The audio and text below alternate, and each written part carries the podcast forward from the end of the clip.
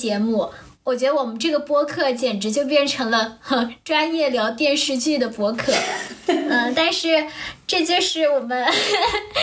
我们休闲日常嘛，所以没关系。那今天呢，我们要聊的电视剧是在爱奇艺上播出的，嗯，名字叫《亲爱的小孩》。然后这部剧呢，其实是一部生活剧。那我们到现在，呃，今天为止，它没有更新完，已经更新到第十八集了。然后我们俩几乎是追平了。嗯，是的，我们主要这一期还是集中会讨论一下最前面六集左右，呃，方一诺她怀孕生孩子到照顾孩子的过程吧。嗯，你就是看了前六集，你就推荐我看了啊、嗯，对，嗯，这其实这不是我追剧的习惯，我喜欢啊，它上传的差不多了，然后我看起来，等到我看完它刚刚好更新完这样的，我喜欢这样的状态。嗯然后因为你你嗯极力推荐我去看嘛，然后我就就先看起来了。我其实我看的时候，我觉得有点奇怪，我女儿怎么会喜欢看这样的话题？没有没有，我是觉得，就是我之所以推荐你就，哪怕只看前面六集，我都觉得很有趣。呃，也不说有趣吧，就是这部剧能够直击人心，很有话题。对对，这种感觉是因为我觉得其实后面的走向是我没有那么喜欢的，就是。嗯，我不喜欢那种太戏剧性的，什么出轨、离婚这种小三之类的剧情。嗯，我觉得前面的他展现的那种，呃，生活是非常真实的。然后我最近也也对这种生活剧 特别感兴趣，所以，呃，就是推荐你看。嗯嗯嗯。然后我觉得你应该有非常多共鸣。嗯，那肯定的。对于我们这样结婚生过孩子，嗯，特别是我觉得像现在我已经跳出了这样一个一个过程啊，现在我就能够比较理性的去看待、看待这么一个一个事情。嗯身在其中可能还不太能够理解呢。嗯，而且我觉得就是他整个生活的环境跟我们其实也挺相似的。我觉得他们夫妻关系啊，或者家庭关系，跟我们家也有一点像。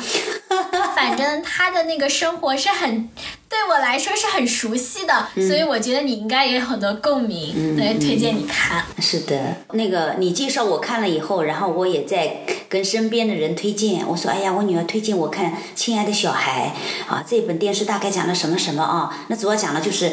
呃，她生了孩子以后，这个跟婆媳之间、夫妻之间怎么样的矛盾，后来离婚啊。然后我讲了以后，有些人就说，听你说了，我都不太敢看，就怕让人太焦虑。嗯嗯嗯我说句实话，我觉得我自己看了也有这个感觉。嗯，哦，甚至于我看了以后，我我都有点担心，我担心我女儿是不是不应该看这样的电视，怕对你有不好的这种恐婚恐育的这样一种潜移默化的这么一种影响。你有吗？从第一集一开始，就是一诺他面对着那个镜子，擦掉自己的妆，然后看镜镜子里的自己。嗯，蝴蝶斑、妊娠纹。对对对，他整一个过程，包括从他生孩子，然后生完孩子，我觉得他几乎，嗯，这部剧可能它就是侧重点不同吧，它几乎只展示了那个很鸡毛蒜皮，是的，是的。嗯，又很琐碎，然后又很焦虑的那个那个部分，他几乎没有展现那种孩子给他们整个家庭带来的那种快乐。对对尤其是对方一诺来说，好像几乎全部都是那种焦虑。对，而且我有个感触，就是这个孩子啊，一周岁之前出现的所有场景，都是在哭、在闹、在生病，看得我好焦虑。因为我对本身对生育是不抱有什么乐观的想象的，所以我觉得他给我展示的是很真实的部分。当然，我也就是非常警惕，嗯，他似乎只展现了那样很痛苦的部分。嗯，对呀，就像你刚才问我，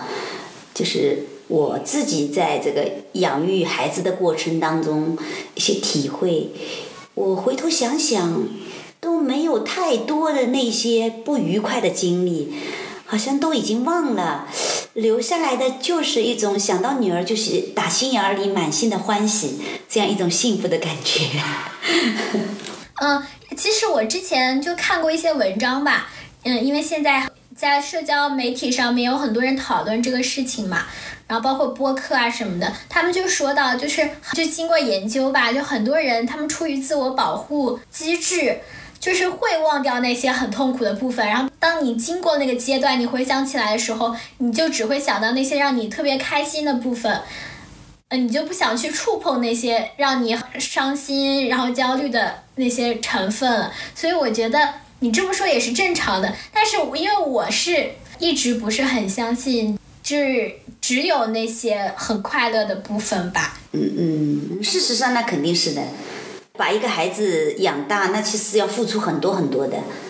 就是仔细想想，真不太想得起来 有什么不好的方面。嗯，其实我没有看这个剧之前，我也没有想过，就是。要生育这个选择，到现在为止，我还是非常理性的在想这个事情，或者我听一些故事，或者就是学习一些理论，但是呃，始终还是在比较理性判断的层面上，所以我不能断定不要生孩子或者怎么样。我在看的一本书，它的名字叫嗯最好的决定，然后它是找了十六位作者，他们都决定。不要小孩，这其中包括十三个女性和三个男性。然后，当我在看他们的他们写的文章过程中，当然那些人的文章就有些是更偏向于，比如说散文性质的，或者有些偏向于他们讲述他们自己的情感故事，有些呢偏向更理论的。嗯，但是当他们在讲述自己的故事的时候，我会感觉到，呃，他们很多人的想法是。有有所改变的，在不同的生活的阶段，然后有了不同的经历，有了不同的情感关系，呃，也有不同对对人其实都是对孩子的认识，他们都会变化，所以我觉得我现在也没有办法说，嗯，就是我一定不会生孩子，但是我对这个事情始终是持有嗯非常保守以及怀疑的态度的，就是我觉得这个事情一定是个选择，它不是说。一个一定要完成的事情，呃，是这样的，嗯，呃，因为其实我觉得就是，这选不选择生孩子，他其实就是在选择自己的生活方式，嗯嗯嗯，嗯，或者跟伴侣的关系嘛，其实就是看你想要一个怎样的生活，所以，呃，我觉得我现在还没有到那个需要决定的时候，我不想那么早下结论，但是，嗯。嗯，对，但是我觉得还是就是比较怀疑这件事情的，嗯，还是怀疑的。我就是怕你看了以后，你就会有一种怀疑、恐惧的心理。我怕对你不好，没有就好，没有太强烈就好，因为你还没有到这个阶段。不不不，你嗯，你这么说也不对。就是其实我看这个电视剧之前，我依然是很怀疑这件事情的，就是。我觉得这个不是很符合我所想要追求的生活。我对未来生活的想象是绝对没有孩子这个这个事情的，没有这个环节啊。但是，嗯，看了这个之后，我只是更加具体的了解了这个事情。然后恰巧他给我呈现的都是比较焦虑、比较就是痛苦的那一个侧面。嗯，他给我展现是更具体的那个样貌。嗯，但是我不能说它加深了我的什么什么想法，也不能这么说。嗯，你你知道吗？你刚出生几天以后，你也曾经住院十天，你知道吗？有没有人跟你说起过？好像是啊，我我有印象，我有印象。啊，有人说起过的，就是何何不是黄疸偏高嘛，你也是的，然后也是去住院住了十天。嗯嗯。哦，那十天我们在家里是六神无主啊。哦，因为你住到杭州儿保，这个医院里也是一样的，就是家人不能陪护的，就把你这小不点儿扔在了医院里，然后你爷爷跟你爸爸就回来了，然后只有过两三天可以去看一次，过两三天看一次。哦，你回来 出院回来的那一天，人都瘦了很多。但事实上，他们是说，在月子里的孩子啊，每天都要瘦的，要轻下去的，啊，比生出来的时候要轻。其实是可能是正常的，嗯 但我们很心疼哦，因为孩子生病哦，是家里人哦最心疼的时候。你小时候每一次生病啊什么的，哎呀，我就恨不得哦，就是让我生病，你不要生病，就是真的恨不得这样。嗯哎呀，这个这个体会的感觉太强烈了。嗯，那我想问你啊，就是你觉得这种母爱是天然的吗？就是你你觉得你对孩子的那种无法抑制的那种爱，就满出来的爱，它就是天生的吗？你觉得是吗？哎，我跟你说，我真的，我我其实我这个人啊、从小很怕烦，所以我不太喜欢小孩子的。嗯但是呢，后来呢，呃，怀孕了啊，怀上你了。这个时候呢，你哥哥呢正好，你哥哥比你早了大概十五个月出生的嘛。嗯那么那个时候你在我肚子里的时候，你哥哥正好是小时候。嗯哎，我就是怀孕以后啊就特别喜欢孩子了。嗯 所以说这个母爱真的是很神奇的。怀怀孕之前我不太喜欢小孩子，但是怀孕以后，他就自然而然就很喜欢孩子啦。然后生下来以后，就是就会看着你啊，就会傻乎乎的在那里笑的。啊，这是我女儿那哎，对。可是，因为我也听到过一些人在描述的时候，他们会说，其实这种母爱有时候是在那种互相互动中培养出来的，就是。他们那种母爱不是一下子就建立起来的。当他们生出来的时候，那个小肉团，他们觉得跟自己的连接并没有那么紧密，或者不知道怎么面对。其实他对他们来说，那个母爱是并不是天生的，其实是后天培养出来的。嗯，你可能是吧。嗯嗯，就是我觉得吧，因为我怀孕的时候其实已经二十七八岁了，嗯。所以相对来讲，可能各方面心理方面都已经做好准备了吧。可能是啊，就是你你也见证了老哥他那种婴幼儿阶段，然后那个阶段可能也培养了你的那种对孩子建立的那种情感吧，哎，是的，对吧？可能是因为我因为我看的那那个那本书里面，他也有讲到，就是他也在实践这个母爱的这件事情，通过他姐姐的孩子，就跟你这个情况一样吧。带他带他，然后嗯，跟他的互动中，他其实也能感受到那种母爱的感觉。他也许就也不是说一定自自己的孩子就一定会有有那种母爱的连接。然后好像啊，父爱啊，我感觉就是要不一样一点的，嗯就是它是要随着后天慢慢慢慢的，就慢慢慢慢的加深的。以你爸爸为例吧，你爸爸本来就是一个不太不太在位的这么一个嗯爸爸啊。他呢，刚刚开始我生孩子了，那么他有一个陪护假的，他有一周的陪护假，但是呢，他每天没事儿干，每天奶奶做好吃的给我吃，一天要做五顿给我吃。我呢，为了怕自己太胖，所以我吃的很少，然后他就帮我吃完，吃完了，然后他就就还有三件事情：睡觉、躺着和看电视。他什么事情都没有。原来他从来没变然后后。面呢，因为 啊他在异地工作嘛，然后他每个双休日回来，回来对他来讲，他就是来休息的。然后嘛，他和你爷爷啊，就是两个人吧，这两个男人吧，三个月以内，你你在长到三个月以内的时候，他们两个人都不敢抱你，他们就觉得你这么软乎乎的，就是都不知道该怎么抱，所以他们都不敢抱。但也不能说他们不爱你啊，就是。就是我就觉得那，女人的话，就是孩子一生下来，哎，你奶奶把他抱到我的怀里，我就会尝试着，哎，就会适应着怎么样去抱这个孩子。嗯嗯，他们就没有。但是吧，你爸爸有一件事情，亲戚里面都是文明的。那个时候嘛，家里的条件不是很好，冬天呢，你的尿布呢就晒不干嘛，然后你爸就把你的尿布就是贴身捂在自己身上，要把它捂干。笑死了。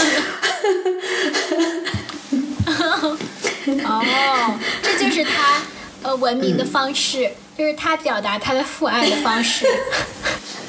啊，那我说啊，我觉得我们家里啊，我和你奶奶的，就是在照顾你的时候的，我们两个人的紧张和焦虑的情绪不是很强烈，但是你爸爸和你爷爷的紧张焦虑情绪是最强烈的。我们家是相反的。哦，虽然你爸爸管的少吧，哎，但他精神的焦虑还是很多的。什么事情他都会也会唠叨，哎呀，这样行不行的？哎呀，那样行不行的？那你爷爷嘛更不用说了啊，爷爷本来就是一个很紧张、很焦虑的人。嗯，你你从小这个身体其实不是很很好，就是说这个，嗯，经常容易感冒，然后咳咳嗽。嗯，我就觉得吧，就是跟你爷爷的一个照顾孩子的理念与有关。你爷爷的理念就是啊，嗯要给你多穿一点儿。嗯你冬天穿好多衣服呢。他有一句名言，你知道他怎么说的？嗯，他说我咱们家有的是衣服，为什么不给他穿？然后他就会给你冬天啊，就一定要求我们穿很多，我们不给你多穿，他就会会唠叨唠叨唠叨。好，然后嘛，你从小到大，到你读幼儿园之前，你有一半的时间都是住在爷爷奶奶家的，嗯所以呢，你就就被捂得来，就是抵抗能力很弱，稍微动一动你就感冒，稍微动一动就感冒。所以说有一句老人有一句话嘛，叫要要小孩好要三分饥和寒，就不能穿的太多，不能吃的太饱。哎，我觉得你从小到大容易感冒，就是可能这一点有关系。哎，这跟那个电视剧里面就是方一诺和她婆婆的理念有点像，就是她婆婆哎一定要捂得很、对。很牢的，然后方一诺就想给孩子少哎穿点，是的是的。嗯是的，在方一诺，嗯，在她的养育孩子的过程当中，她跟她的婆婆、跟她的丈夫，以及有时候还有跟他妈妈哦，他们之间出现的问题，虽然说很多是我没有碰到的，但真的是很多是我们身边的人。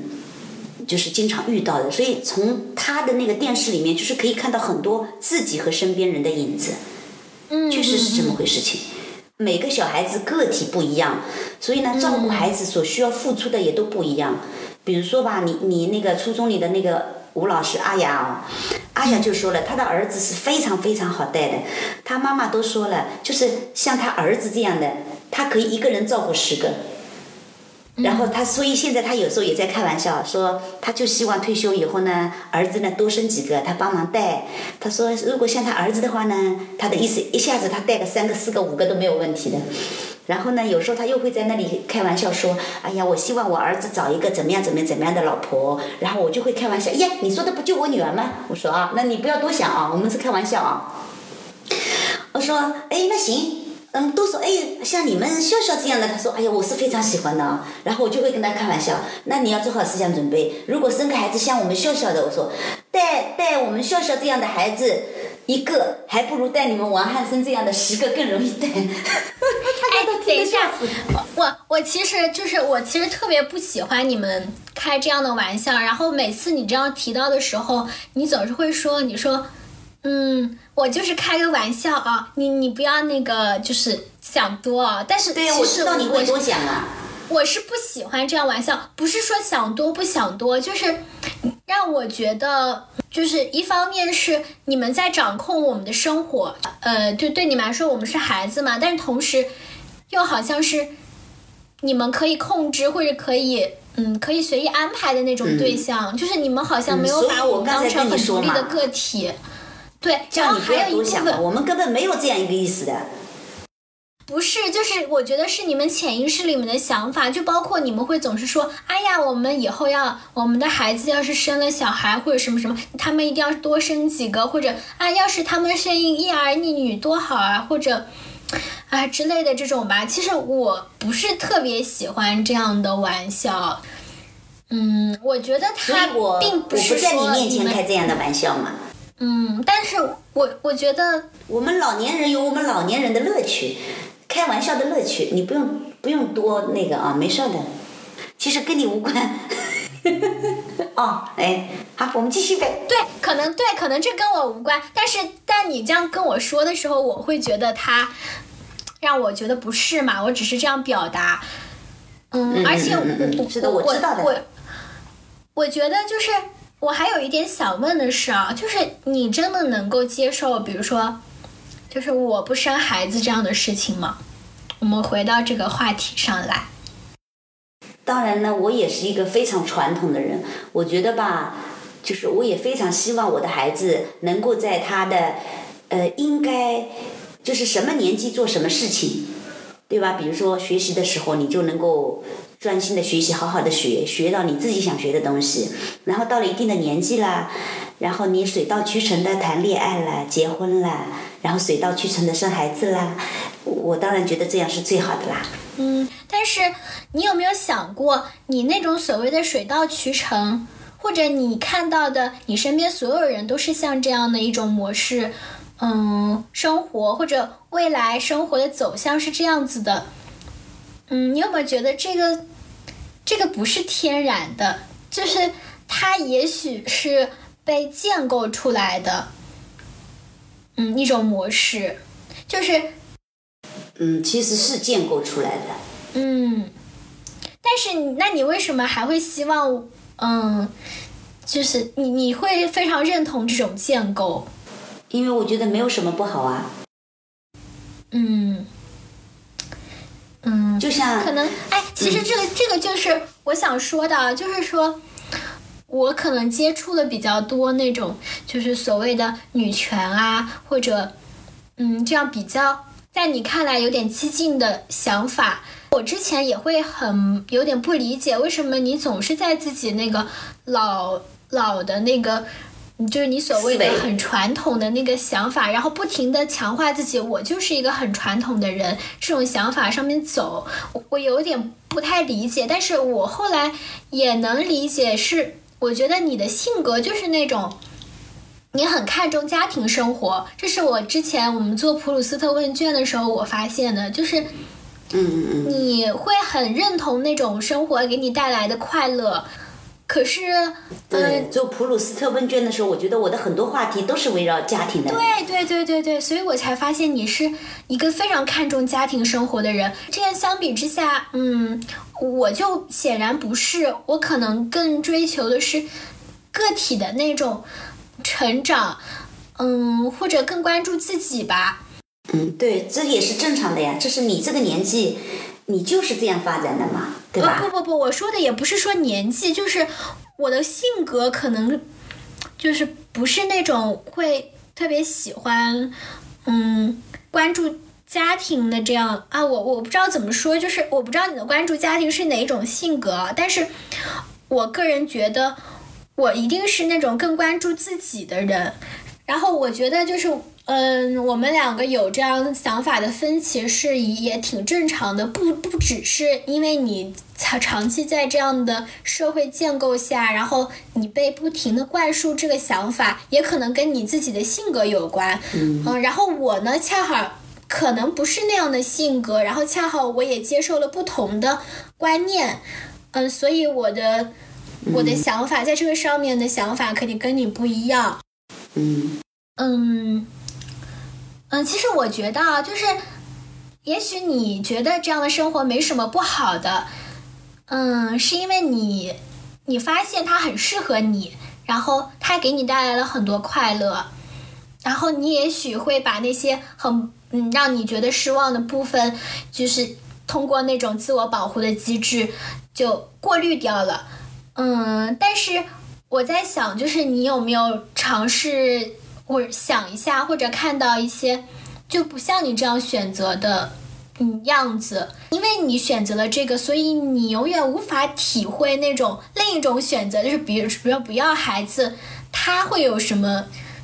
嗯快乐或者痛苦，你是无法体验的。当然，我承认这两种都会有它会让人后悔的部分，但是。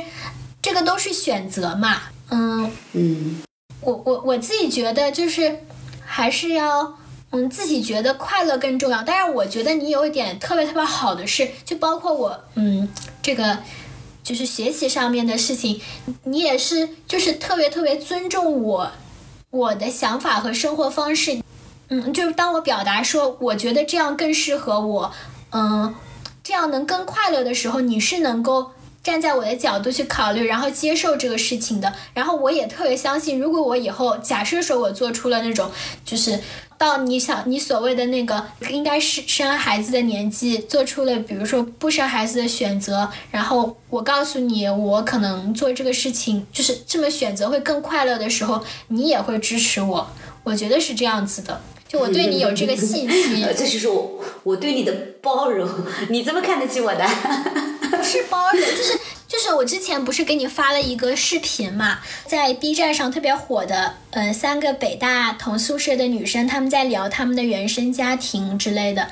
她们就说到了，就是她们的父母有没有给她们无条件的爱嘛？然后我自己觉得我就是那种得到了那种无条件爱的人，就是我觉得你爱人的能力是很强大的。嗯嗯嗯。那种无条件的爱，所以能让我就现在很容易的就能够爱自己，然后也很相信自己。因为我也看到了，就是没有得到这样无条件爱的人，他们是很容易怀疑自己能不能被爱，不时常不相信自己，然后也很没有安全感的。就是我能感受到我们我跟那些朋那样的朋友的之间的差别。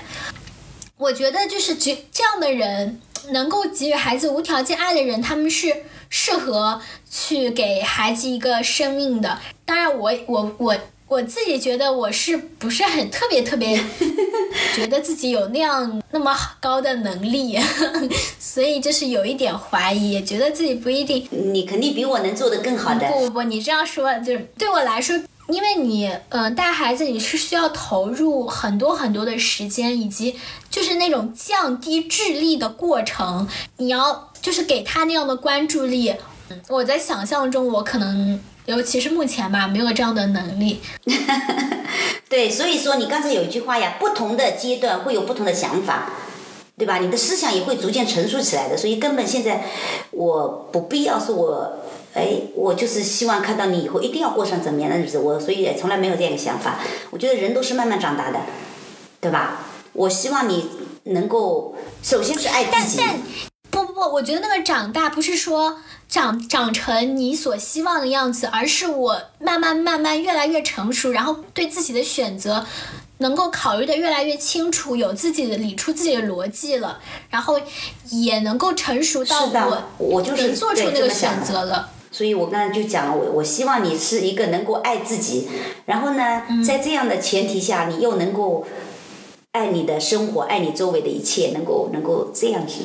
生活的一个人。所以我还是比较尊重你的你的选择，尊重你的爱好。我觉得并不一定要让你走上跟我一模一样的这样一个道路啊。嗯，就我还想到，就是我给你发那个视频里面，其实我是因为。那一句话，然后特别想发给你看一看，是因为，就是他呃那边他们说到，就说，嗯，有一个人他说，我现在刻意的，好像不要对我的孩子有特别多的爱，我没有那么爱你。另一个人跟他说，你可以去爱他呀，但你只要不要，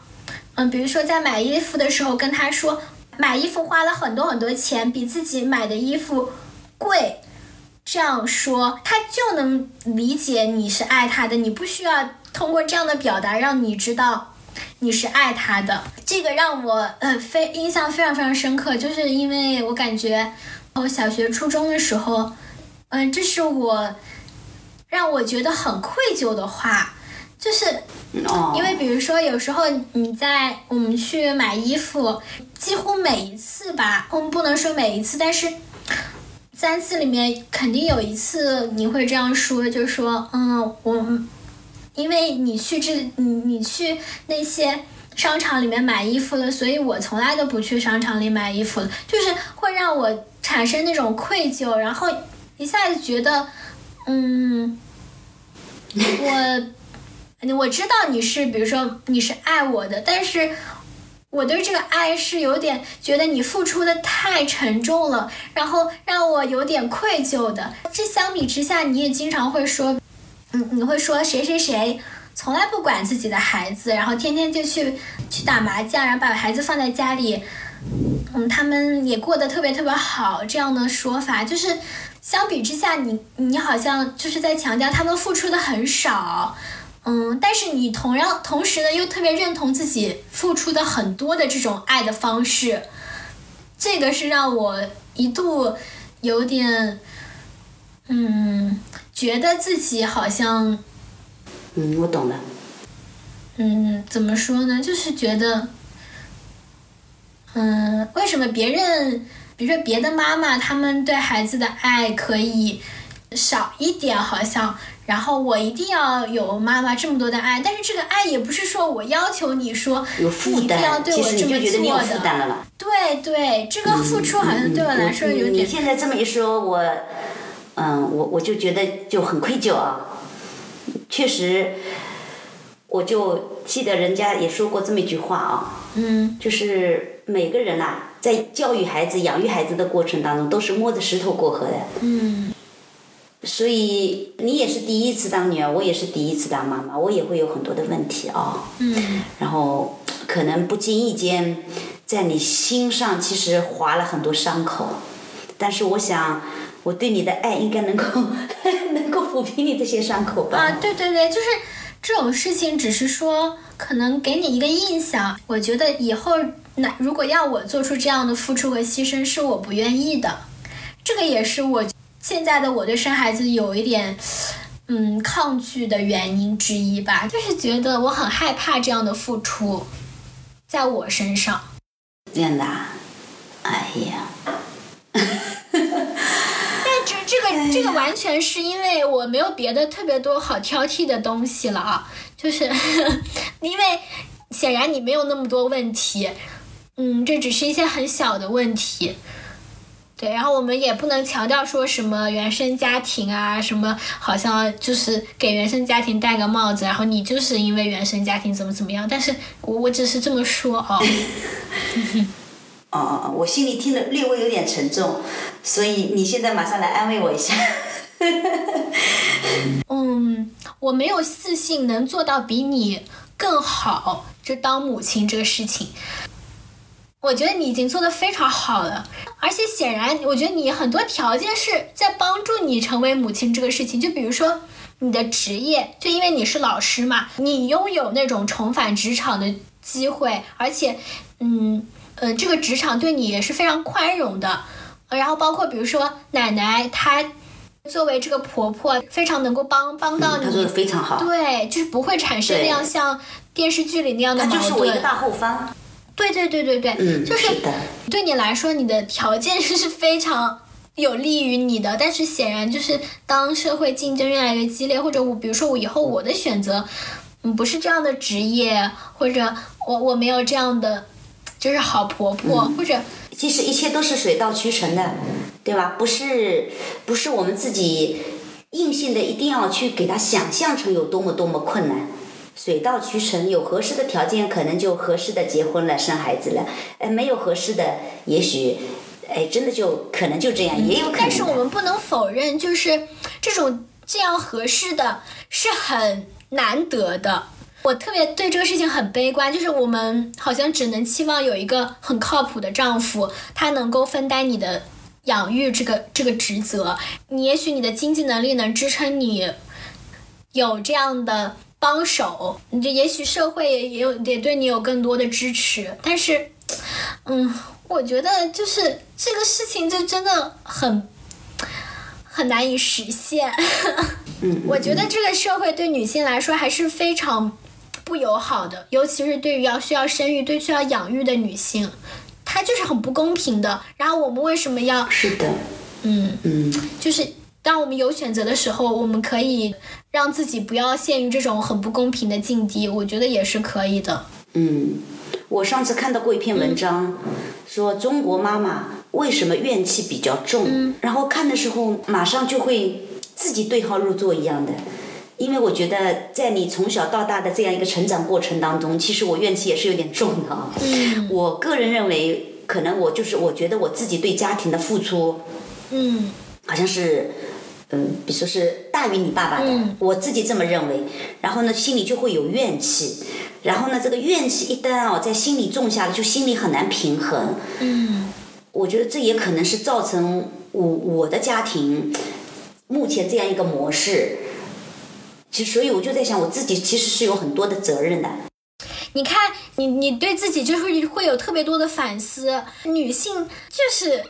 比男性会反思，尤其是在家庭关系啊这样的事情上。对对，就所以我觉得对男性就非常悲观。对呀，而且这个社会对男性也很宽容。对对，一个男的在外面打拼，就像刚才你说肖路自己说的，哎，我是为了这个家，为了这个孩子，然后他就可以不顾家庭，他就自己在外面打拼。而肖玉诺她其实也是个职业妇女啊，她也有她的工作，然后回到家家里家务孩子，大部分都是她自己挑起来的呀。所以你说这样的中国妈妈怎么会怨气不重呢？所以看到肖一诺她埋怨她老公的时候，我也也从她身上哦，方一诺我就看到了自己的一些影子。所以说婚姻啊，不是考试啊，没有对错。你不要老是那这种话，我觉得你这你这种发言总是很奇怪，就是不是总结，因为小小红书里面啊，小红书里面的心灵鸡汤很多。你老是被，你老是被，然后有时候会看着。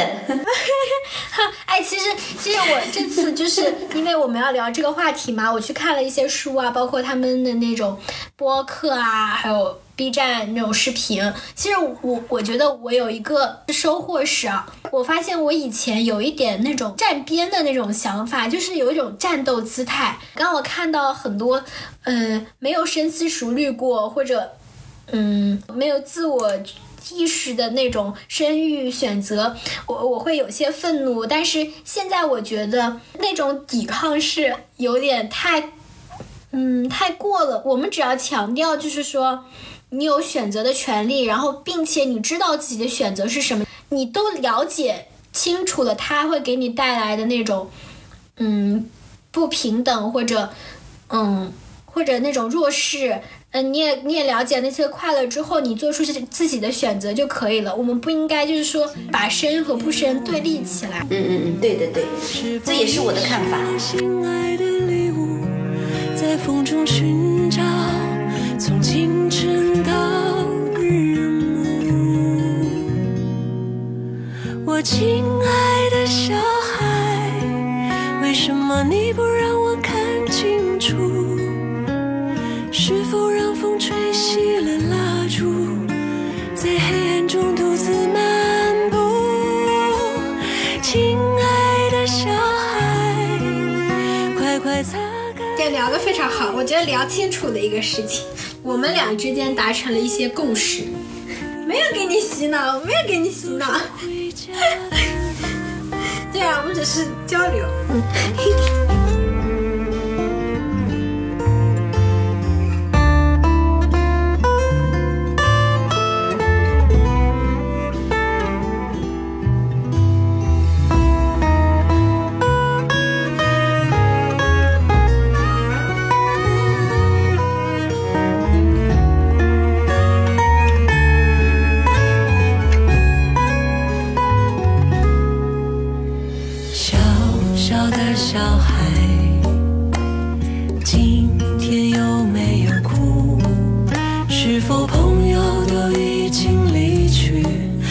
下了带不走的